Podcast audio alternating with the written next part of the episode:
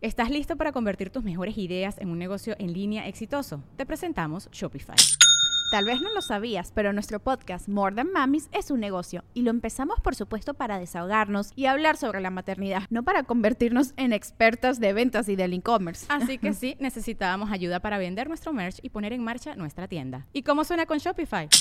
Llegó otra venta. Shopify es la plataforma de comercio que está revolucionando millones de negocios en todo el mundo. Ya seas un emprendedor desde tu casa o desde donde sea, Shopify es la única herramienta que necesitas para iniciar, administrar y hacer crecer tu negocio sin dificultades. Con Shopify puedo gestionar pedidos, envíos y pagos desde cualquier lugar, brindándote toda la información y estadísticas de tus ventas al detalle. Regístrate para un periodo de prueba con tan solo un dólar al mes en shopify.com barra sonoro, todo en minúsculas Ve a shopify.com barra sonoro para llevar tu negocio al siguiente nivel. Shopify.com barra sonoro. Welcome to the Listening Time Podcast.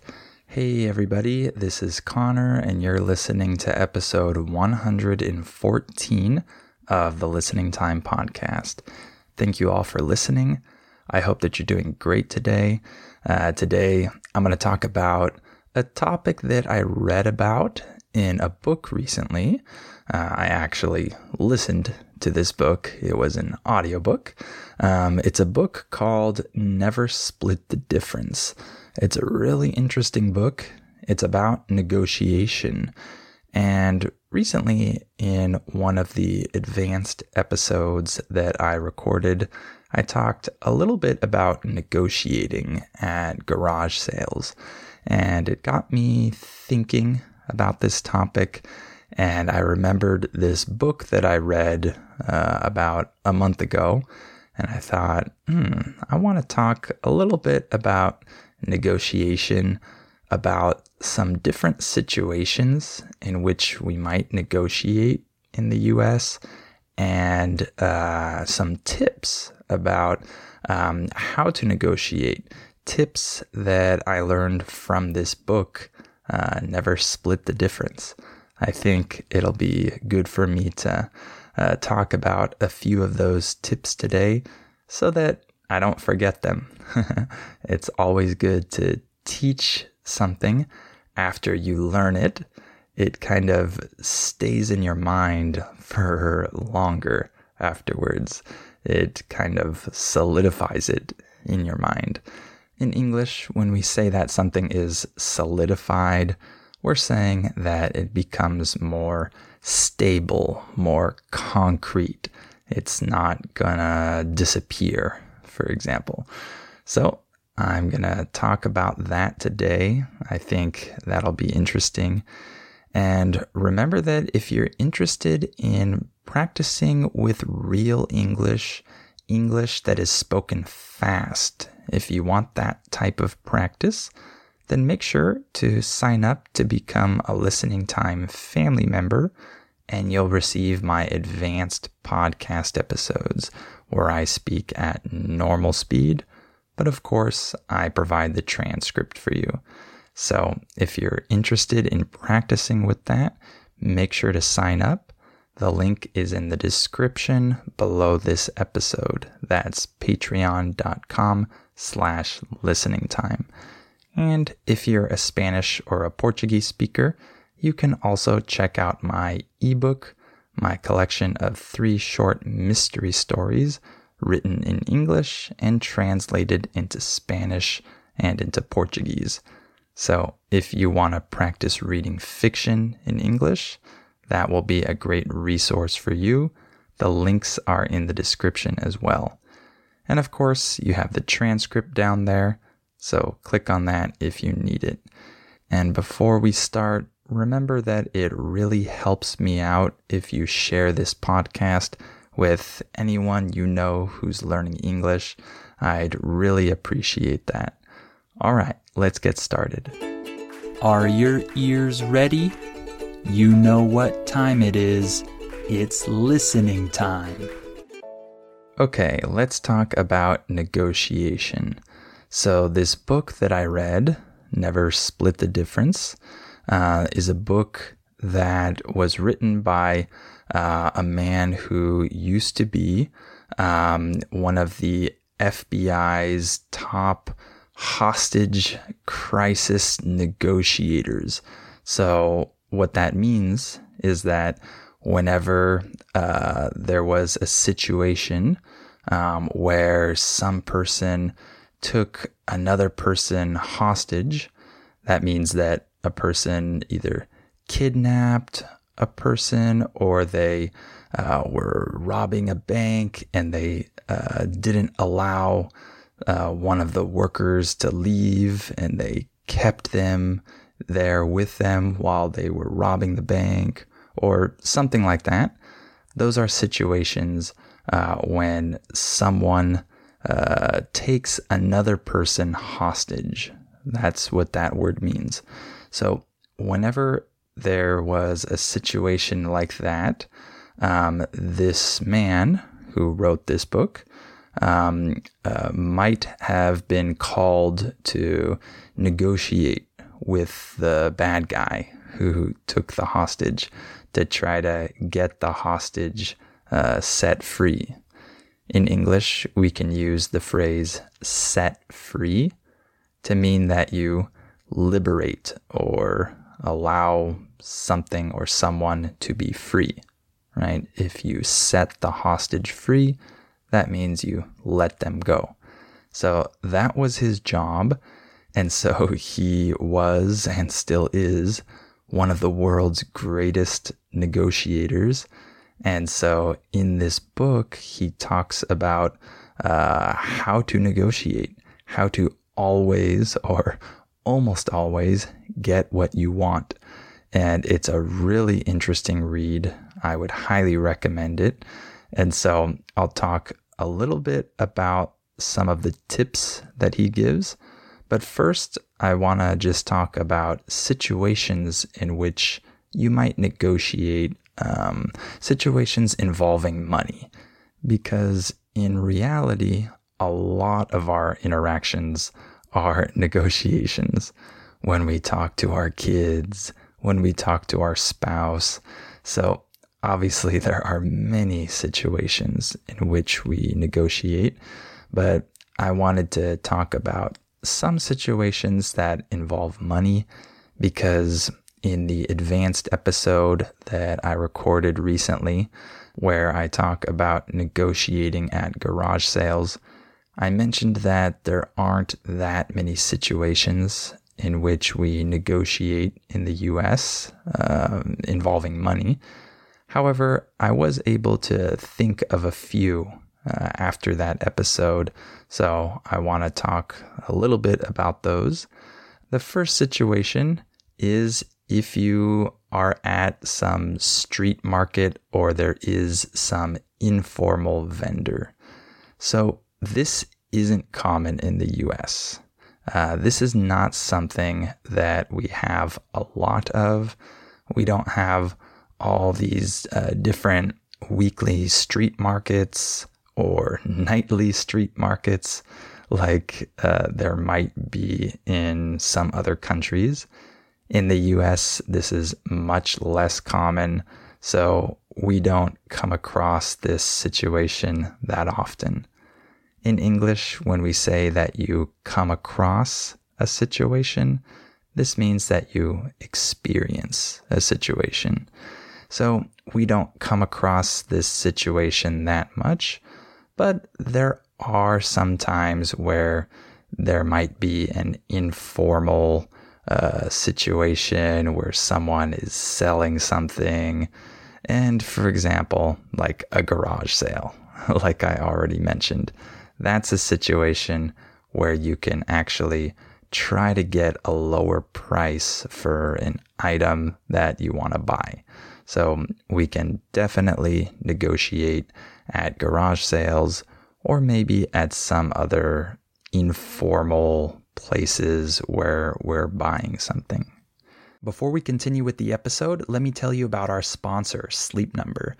Sleep Number smart beds give you an individualized sleep experience, which makes getting high quality sleep effortless every night. Sleep Number smart beds have adjustable firmness on each side, so couples can choose their own ideal firmness, how much comfort and support is on each side of the bed, so it's perfect for both of you. Sleep Number smart beds also help keep you asleep because they automatically respond to your movements throughout the night, and so they adjust to every move so you're both comfortable. These beds also show you the quality of the sleep that you're getting. They learn how you sleep and they provide you personalized insights to help you learn to sleep even better. Science shows that quality sleep helps improve your mental, emotional, physical, and relationship health. So if you're waking up tired, here are some tips to help you sleep your best. If you have some tough workouts, then the Sleep Number Smart Bed can help you get the quality sleep you need to recover from those workouts and perform at your best because these beds contour to your neck, shoulders, back, and hips,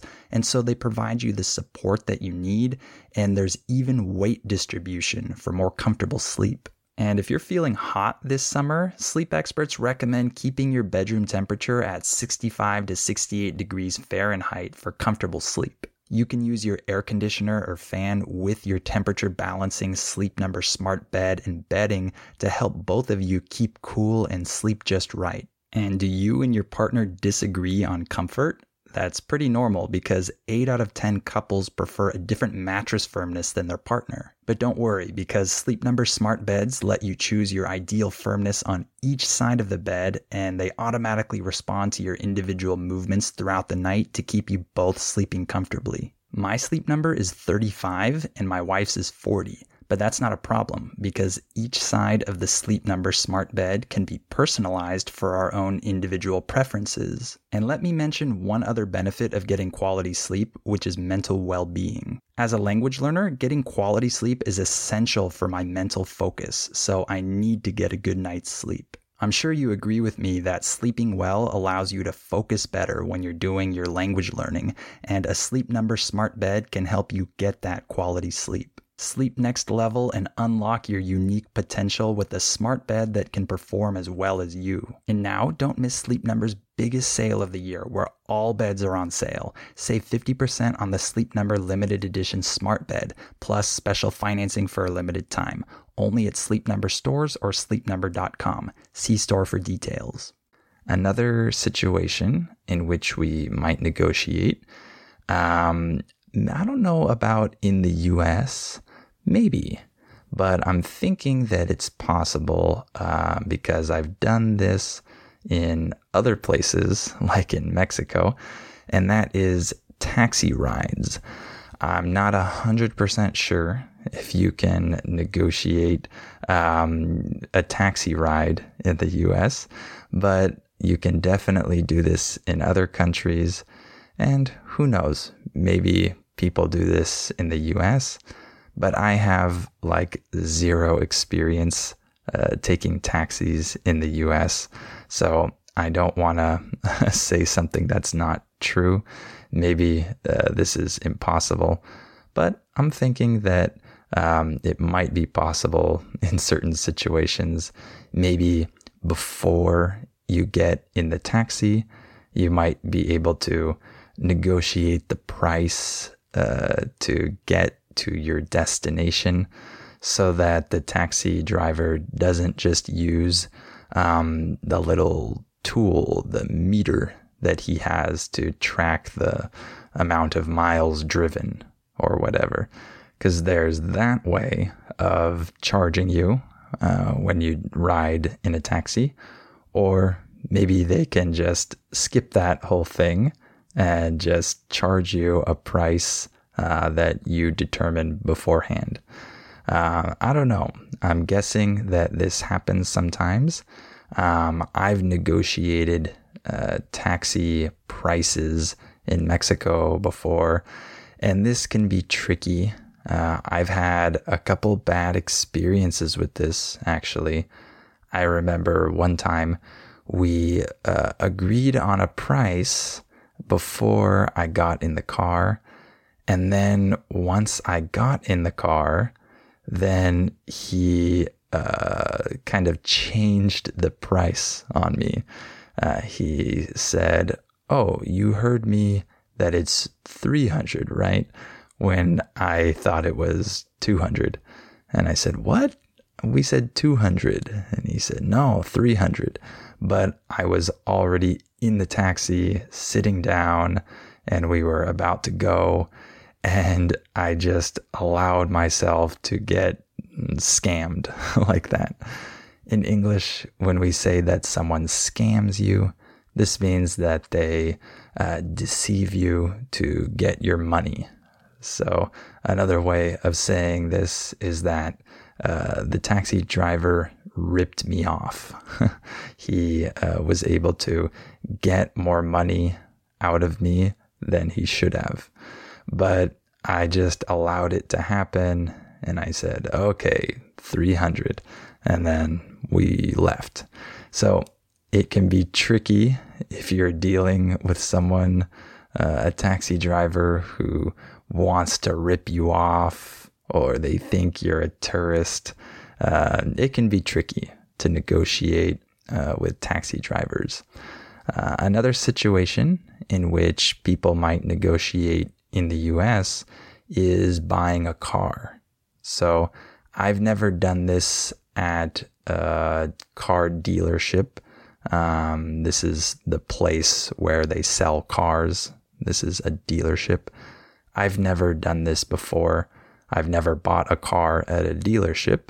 Um, but for example, you can do it there, or you could do it um, when you're just buying a used car from a private seller. You might negotiate the price. Um, so I had to negotiate as a seller uh, recently. Uh, last year, we bought a car which we negotiated a little bit um, from the private seller. Uh, and then the car actually turned out to have many problems. And so we decided to sell it and we had to negotiate the price with different potential buyers. And that was really stressful because none of these potential buyers wanted to pay anywhere near the amount that I wanted for the car. And they were trying to negotiate the price down very low. And this happened multiple times. And then I realized that this car was not going to sell for a lot. I had to uh, lower the price and give in to this negotiation. In English, when we say that you give in to something or someone, we're saying that you surrender to it. So I kind of had to surrender to this negotiation a little bit and I sold the car for cheap. Another time when you might negotiate in the US is with your salary. If you are interviewing for a job, of course, uh, you might have the chance to negotiate your salary with the interviewer. And if you want a raise when you already have a job, you might be able to negotiate a raise as well. That's pretty common. And then, of course, you can also negotiate big business deals. Maybe you have a job where you have to um, sell or buy or uh, come to an agreement uh, with another party, and uh, you have to do this as your job. By the way, we can use the word party to talk about um, a person or people involved in some business deal or something like that. So the other party refers to the other person or the other people. So you might have to negotiate big business deals.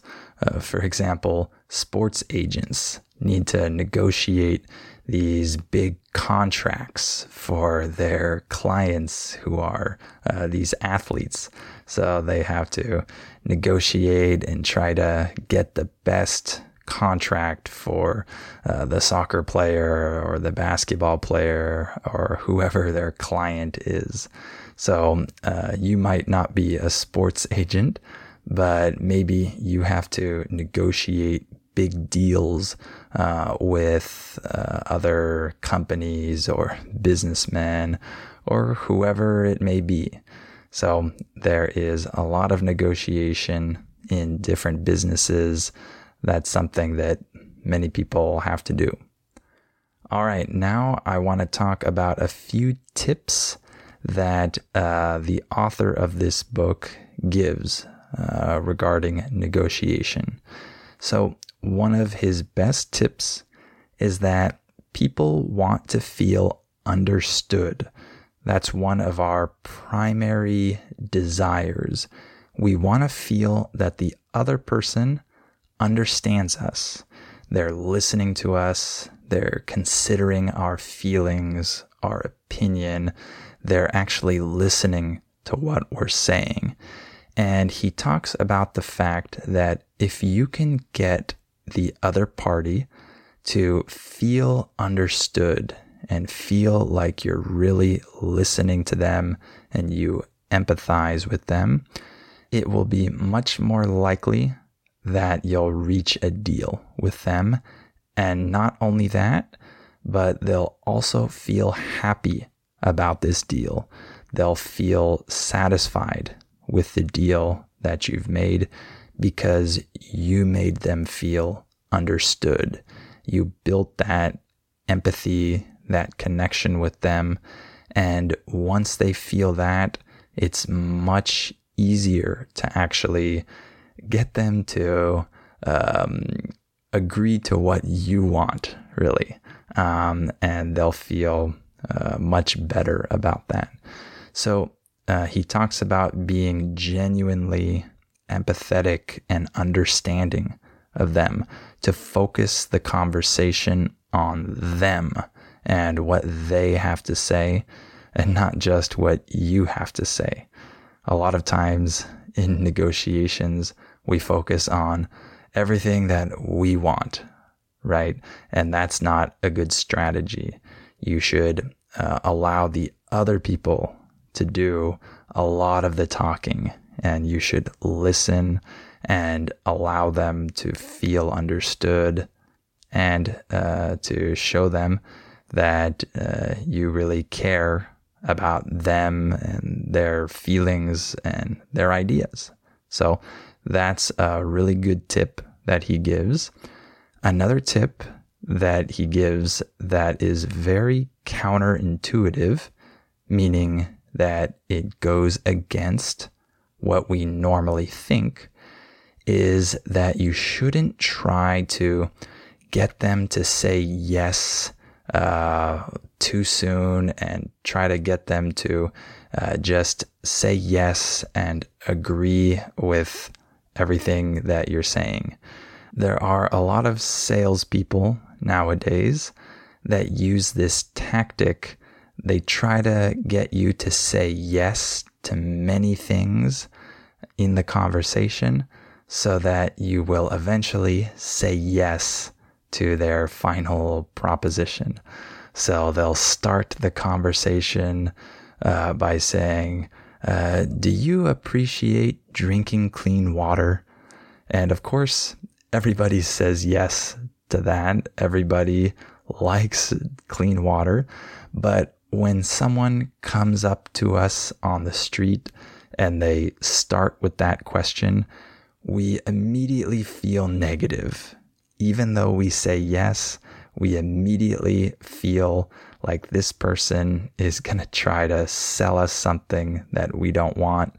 And then they're going to ask a lot of other questions uh, that get us to say yes, yes, yes, until eventually they say, Well, great, we have this perfect product for you. Since you like all of this, here it is. Do you want to buy it? Right? We already know what's going to happen. So we aren't enthusiastic about saying yes in these situations. And we don't feel good about someone just trying to get us to say yes and force the yes out of us. So he talks about getting people to actually say no uh, towards the beginning of the conversation. ask them things uh, that allow them to actually say no. Um, of course, you eventually want them to say yes at the end, but it's better to go for the no earlier on. And when they say no, it makes them feel more comfortable and it makes them feel like they are in power and they have autonomy and it allows them to uh, actually start to have a real conversation with you and not just one of these fake exchanges like I just uh, mentioned, right? They'll actually start to think clearly about what you're saying after you've given them the power to say no early on. It's strange, I know. It's counterintuitive, but studies show that when the person is able to say no to things earlier in the negotiation, it allows them to eventually work towards a real, authentic yes at the end. So I know that sounds a little weird, but uh, I think that it's a very interesting insight, a very interesting tip that he gives. So I recommend uh, that you uh, read more about that in his book or somewhere else. And one other tip that he gives is mirroring. Uh, this refers to repeating the last words or the most important two or three words that the person says. So uh, if they say, ah, We've been dealing with a lot of problems, instead of saying, Oh, really? What you can say is, A lot of problems? So you repeat their uh, final words or the most important few words, and it allows them to talk uh, more and to feel more of a connection with you. When you mirror them, it actually makes them feel more connected. When you repeat their words, they feel this bond or connection with you. It's pretty interesting. So, if you get into the habit of doing this, you'll allow them to talk more about their problems, feel understood, like I mentioned before, feel like you're listening to them, feel like you're connecting with them, all because you repeated their last few words, all because you turned their last couple words into a question. It's really interesting. Um, it doesn't sound like a really big thing that you do, but he talks about how effective it is. It really helps establish this connection. So, um, those are a few tips that he gives. He gives many more tips. Uh, I recommend this book. Uh, it's really interesting. It will help you see negotiation in a different way. So check that out. Uh, I highly recommend it. All right, we're going to stop there for today. I hope you enjoyed this episode. Remember that you can become a listening time family member to get my advanced podcast episodes where I speak fast. So if you need to practice with real English, then make sure to sign up. And if you are a Spanish or a Portuguese speaker, make sure to check out my ebook if you want to read fiction in English. All right. Thank you for listening to this episode, and I'll talk to you on the next episode of Listening Time.